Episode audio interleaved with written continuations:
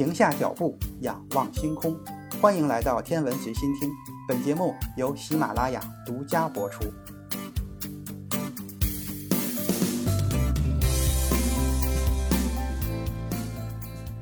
苏联宇航员季托夫创造了太空飞行最年轻宇航员的世界纪录。他曾经为人类航天事业做出过巨大的贡献。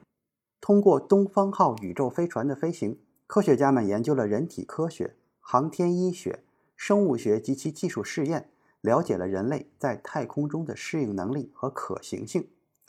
一九六一年八月六日六点整，苏联宇航员盖尔曼·季托夫。乘坐东方二号宇宙飞船从拜科努尔航天发射场发射升空，苏联也是世界上第二次载人太空飞行开始了。在太空飞行会产生失重现象，整个人会漂浮起来。基托夫感觉自己就像一只气球，分不清上下左右，而且头昏眼花，无法集中精力。这些都是苏联早就预料到和着手研究的太空疾病。现在被称为空间运动病，季托夫被认为是第一个患上太空疾病的宇航员。东方二号此次的科学任务是研究长期失重对人体的影响。它的发射和飞行几乎完全成功，唯一美中不足的就是在升空之前无意中关闭了飞船的加热器，结果飞船内部的温度降到了十摄氏度。好在季托夫后来自己开启加热器，温度才慢慢的回升。在围绕轨道飞行第五圈的时候，季托夫透过飞船舷窗用摄像机拍摄了十分钟的太空、地球和月球，并将自己微笑的图像发送到地面，为科学家研究太空和航天提供了资料。这也是人类第一次从太空拍摄，从而建立了航天摄影学。按照飞行计划，季托夫应该在飞行第七圈的时候开始睡觉，时间是晚上七点到凌晨两点。季托夫后来回忆说，在太空睡觉的姿势很肆无忌惮，你必须管好自己的手臂和腿，妥善安排。在太空睡觉感觉好极了，我睡得像个婴儿。为了飞行自主化和试验宇航员的反应能力，季托夫必须完成一项任务：人工驾驶东方二号飞船。季托夫平静地搬动各种控制面板按钮，控制飞船的飞行姿态，十分稳定的飞行。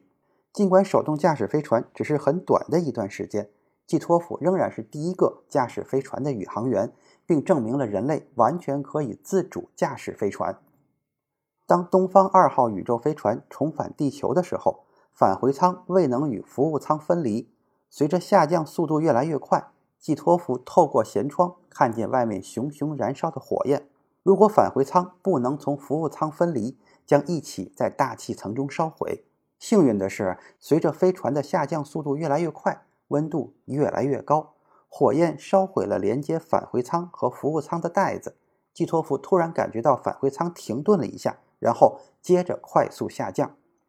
一九六一年的八月七日七时十八分，季托夫从返回舱弹射出来，安全降落在红库特小镇北部十千米的大草原上。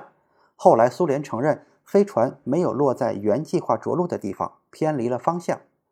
季托夫在太空飞行了一天一小时十八分，围绕轨道飞行了十七圈。工作、科研、吃饭、锻炼、睡觉基本正常。